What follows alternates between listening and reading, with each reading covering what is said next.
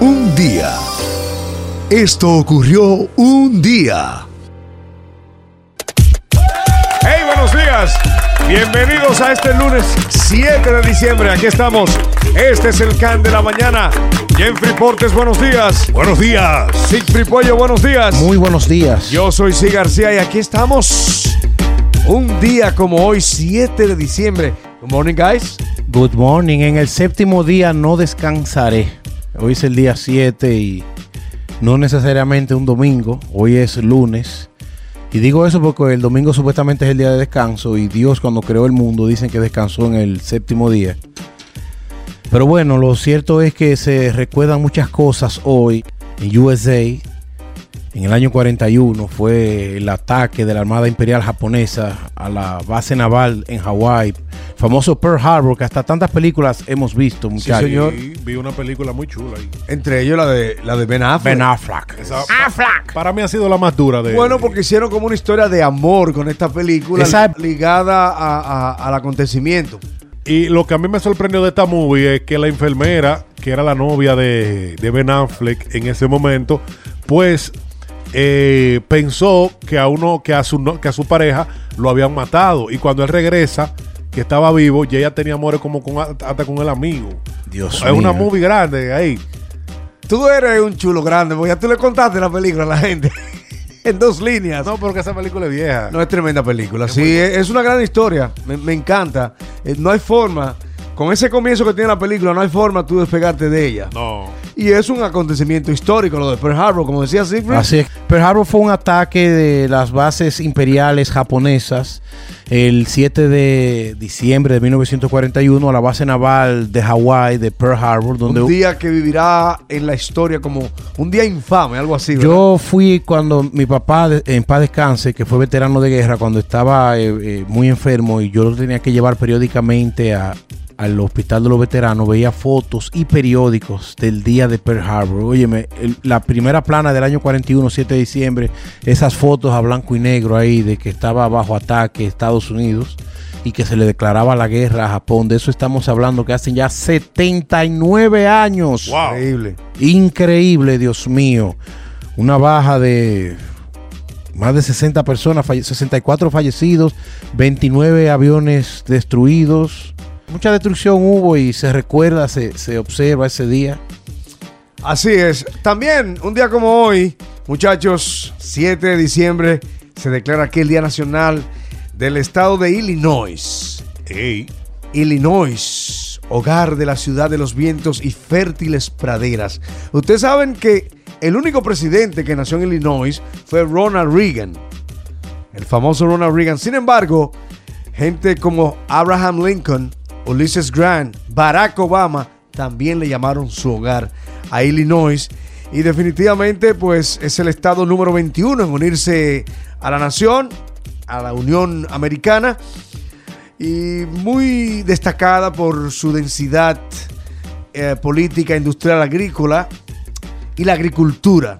De hecho, eh, los agricultores que se asentaron por ese eh, lugar llamado Illinois encontraron un suelo muy espeso, muy duro, un desafío para la siembra. Señores, y de Vermont llegó un señor que se llamaba John Deere.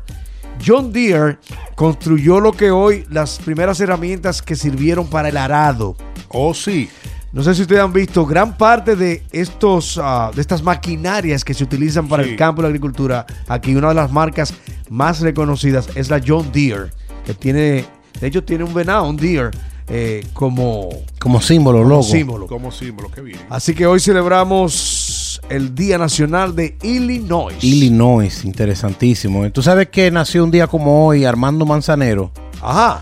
y ese tiene ya 85 años, ese jovencito. Tú sabes que Joaquín es Ubero y Armando Manzanero. Manzanero, excelente compositor. Yo lo prefiero más como compositor que como cantante. Él es bueno. 85 años, nació en el año Somos 1935. novios, Oigan eso. pues Oye, los eso. dos sentimos mutuo amor profundo. Digo, en el buen sentido de la palabra, oye eso. O sea, en- con exclamación. Y con eso ya ganamos lo más grande de este mundo. Nos amamos, nos besamos. En Mérida, Yucatán, nació año 1935. Increíble cifra, a los ocho años inició los estudios en el Conservatorio de Música o la Escuela de Bellas Artes en México, pero también ganador de un Grammy, ¿eh?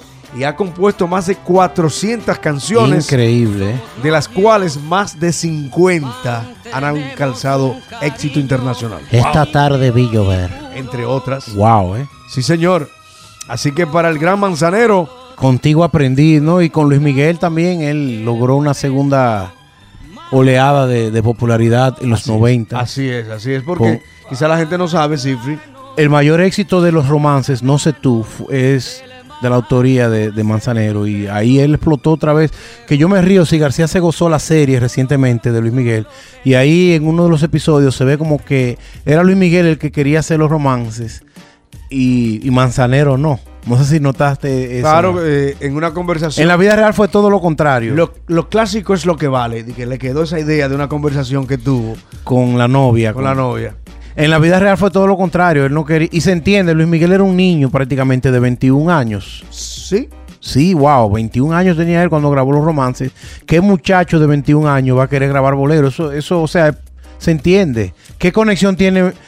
Él, él estaba pasando por dificultades económicas o su papá y la casa disquera y querían buscar alguna fórmula que vendiera y qué mejor que buscar un bolero del gran manzanero en voz de un cantantazo como Luis Miguel y ponerlo a un público que sé que consume el mayor, trentón, cuarentón para comprar los discos, que en esa época un, un disco compacto valía como 18 dólares. y la fórmula fue perfecta. Fue el álbum en español más vendido en la historia de Estados Unidos. ¿eh?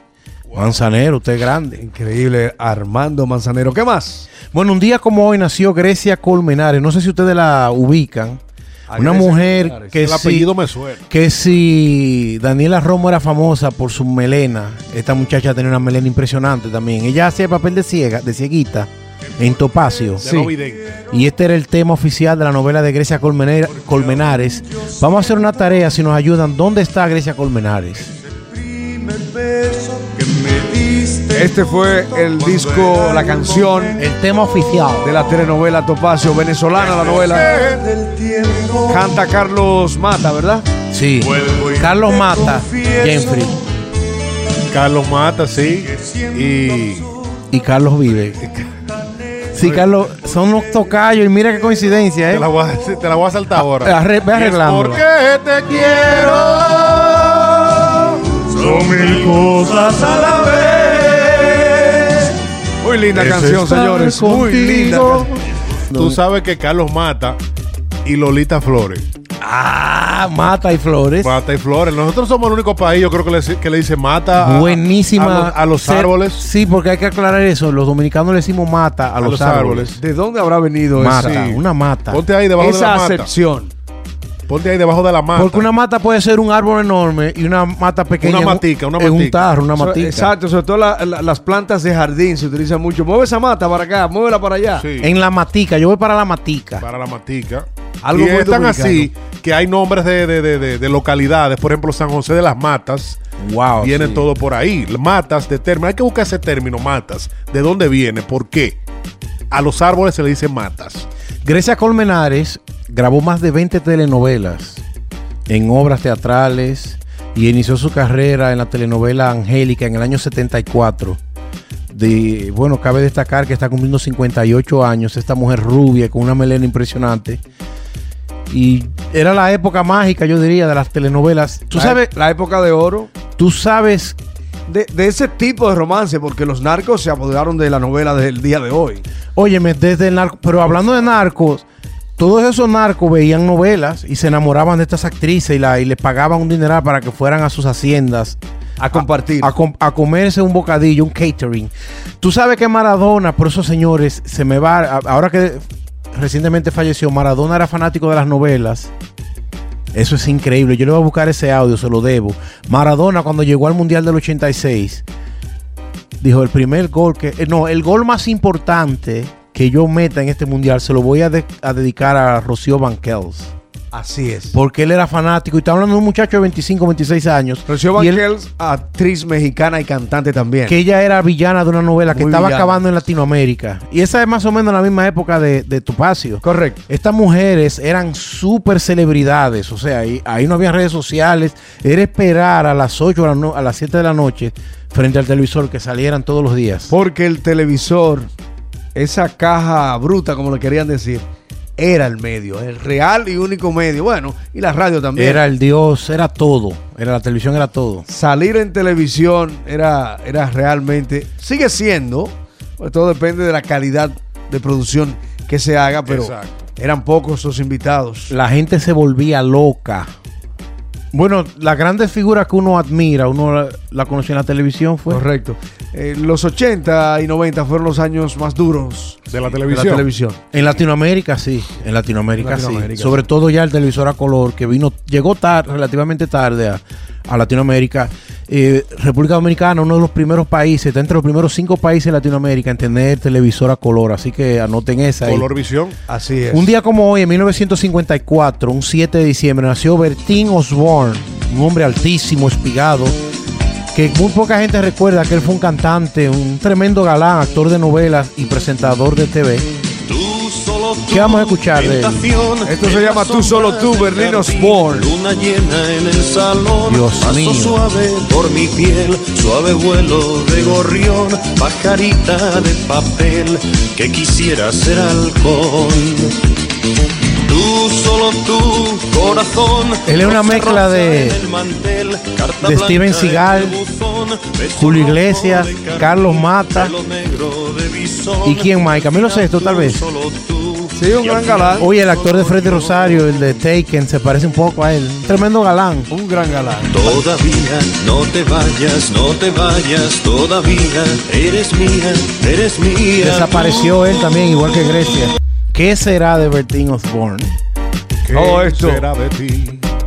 Son datos relevantes Del séptimo día. de diciembre. Un día. Esto ocurrió un día.